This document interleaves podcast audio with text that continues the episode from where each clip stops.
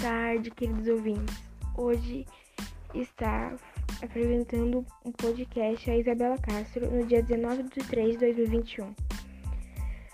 O assunto de hoje é a invenção do para-raio. Deu a Benjamin Franklin um re retomado reconhecimento público. A descoberta feita por um acaso em 15 de julho de 1752 começou quando ele usou um fio de metal para empinar pipa de papel. O fio ficou preso numa chave também de metal manipulado por um fio de seda. Ele soltou a pipa observando que a carga elétrica dos raios descia pelo brinquedo. A experiência serviu para comprovar à comunidade científica da época que o raio é uma corrente elétrica de grandes proporções.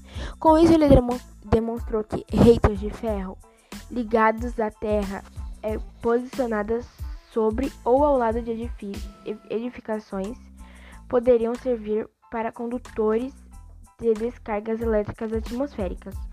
Após a descoberta, Benjamin Franklin enviou uma carta a um amigo de Londres sugerindo a ampla instalação dessas barreiras de, pro...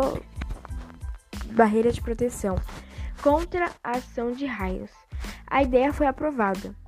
E um ano seguinte, o padre construiu o primeiro para-raios da Europa.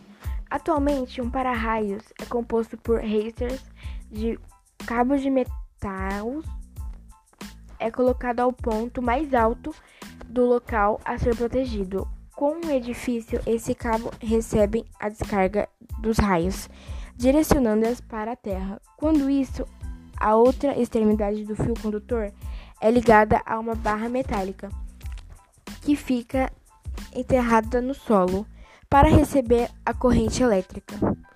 Bom, agora eu vou falar mitos, o que é mito e o que é verdade dos raios. Um raio pode cair duas vezes no mesmo lugar? Isso é verdade. Muita gente acha que não, mas pode sim. O Cristo Redentor, por exemplo, é atingido pelo menos seis vezes por ano. E guarda-chuva atrai raio?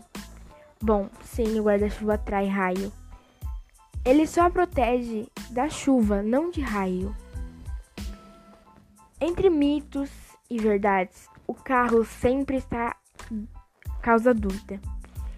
Se você estiver fora do carro, o risco de ser atingido aumenta por causa da lateria que atrai a eletricidade.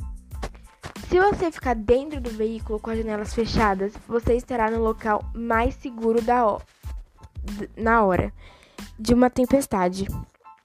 Espelho atrai ou não atrai raios? Não atrai raios. Você pode olhar à vontade, mas é importante desligar os aparelhos eletrônicos durante uma, tempestade. Por exemplo, isso porque os raios podem danificar eletrônicos.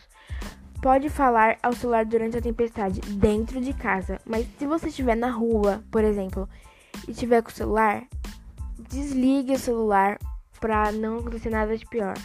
Então, fique atento que o um novo podcast será lançado semana que vem. Um beijo e foi esse o podcast de hoje.